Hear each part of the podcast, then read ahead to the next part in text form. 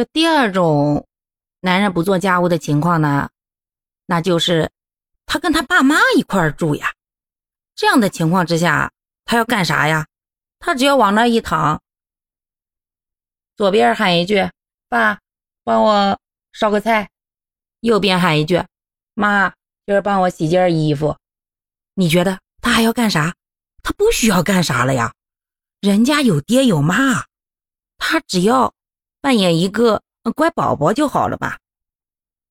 所以，跟公婆同住的人就会有这些方面的困惑，就是觉得这老公怎么一天到晚跟个孩子似的，啥都不想干呢？除了挣钱，到家就往家一躺。但是各位，咱凭良心想一想哈，如果你是。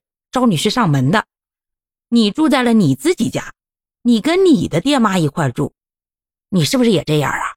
你到你家，特别是独生子女，是不是老远的就喊：“哎呦，爸，我今儿晚上要吃那个啥糖醋排骨。”然后回头一句：“妈，我要洗澡，那洗澡水给我放好没？”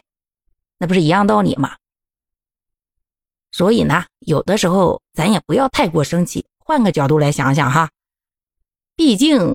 有公婆在，总比没有强吧？好歹人也没有欺负你呀。大部分的家庭呢，那他帮儿子洗完衣服，那不顺手给你的媳妇儿也洗完了吗？那人家烧了一桌子菜，难不成把你弄个小板凳坐在边上啃白馒头啊？所以呀，有的时候放宽心，想开点哎，日子好像也能过哈。这可是我经验之谈，因为我现在。那就跟公婆一块住呢，我们家那个人也是这个样啊。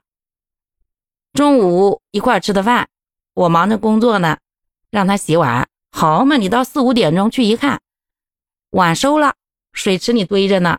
为啥不洗呀？因为人妈妈五点半下班，回来了自然有妈给洗碗。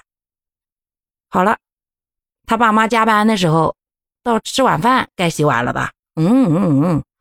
吃完了，到个七八点，桌子都不收，就往那儿一坐，手机捧出来，看个视频，看个电视剧，笑得嘎啦嘎啦的。等谁呢？等爸妈。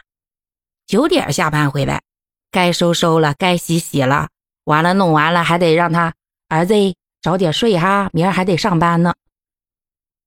你说这啥情况啊？人家这是有福气。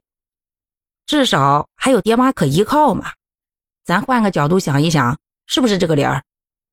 有时候呢也生气，也要叨他两句。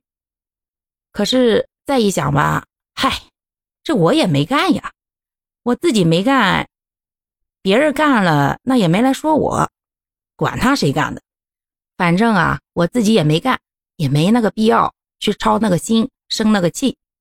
这样一想，哎，瞬间心情好多了。